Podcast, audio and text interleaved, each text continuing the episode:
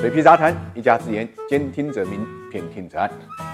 去过华尔街的人都知道，华尔街的街口呢有一头巨牛，这头牛呢基本上已经成了华尔街的一个象征。但实际上这头牛啊，并不是一开始就有的。然后这头牛实际上是一九八七年以后啊，美国股市遭遇了这个崩盘危机之后啊，一个意大利人叫迪莫迭卡，他是个艺术家，他有感而发做了这么一个雕塑。现在这个雕像已经捐给了纽约市政府，成为华尔街的一个象征了。应该讲也是很多投资者的一个心理所愿，希望呢美国的股市也好，全球的股市也好，都。像这头呢巨牛一样强悍勇往直前，给大家带来好运。很多投资人呢都喜欢呢跟这个巨牛呢。合个影，水皮去那个华尔街呢，也专门去过这里，呃，也专门摸过它的牛角。但最近的消息呢，就是这个巨牛啊，被一个人用东西啊，这个牛角上砸出了一个裂痕。很多人呢为此呢就担心啊，华尔街牛出现了这个裂缝之后呢，会不会呢就带来厄运？那么实际上呢，这种担心呢不是没有道理，因为今年以来呢，华尔街的收益率啊，特别是长期国债跟短期国债呢，频频出现预警信号，就是短期国债的收益率超过长期国债。那么这个历史上的经验呢，这种情况。发生之后呢，一年半年以后啊，呃，美国经济呢就往往就会衰退，因为说老实话，短期国债的收益越高，说明大家越看好眼前的情况，但是呢，对未来呢越没有信心。那么这种情况在经济数据上呢也有一些隐现，比如说 PMI 经理人指数已经跌破了五十荣枯线。那么最近公布的这个非农数据、就业数据呢也是比较糟糕的，当然并不是全部的。如果是全部的话呢，形势就明朗。也有一些数据呢表明呢，这个美国经济呢还是非常强劲的。那么对特朗普来讲，特特朗普最近呢，对于美国股市呢，也是一天到晚呢指手画脚，特别是对联储降息这个问题啊，那更是不遗余力的施加压力。那么他这么做的主要的目的，就是希望呢，能给华尔街呢打上强心针，能够呢维系呢指数的上涨。他甚至把这个指数的上涨不利呢归咎于贸易战，他自己发起的贸易战，他自己都在说，如果不跟中国打贸易战，道琼斯指数啊，很可能呢在这个基础上呢还有万点的涨幅。但你既然这么想了，你为什么还打贸易战呢？这也是特朗普 叫人。不可思议的地方，一方面呢，希望美国股市呢能够上涨，美国股市上涨能够给投资者带来信心，那么对于他呢连任呢就能够构成很大的支持。但一方面他又出于遏制中国的一个需求，不惜代价呢跟中国要打贸易战，这个本身就是矛盾的。这是从总的方面来讲。如果说美联储主主席鲍威尔能够屈从于特朗普的要求，继续降息的话，那么华尔街的牛市呢很可能呢还会继续。那么如果说接下来的时间鲍威尔还是比较强硬的回绝了特朗普的呃无理。要求，那么美国股市可能真的就会出现了逆转。所以这道裂缝为什么这么引人注目？其实呢，是在特朗普的巨大的压力下呢，华尔街本身出现了裂缝，美国经济本身出现了裂缝，美国股市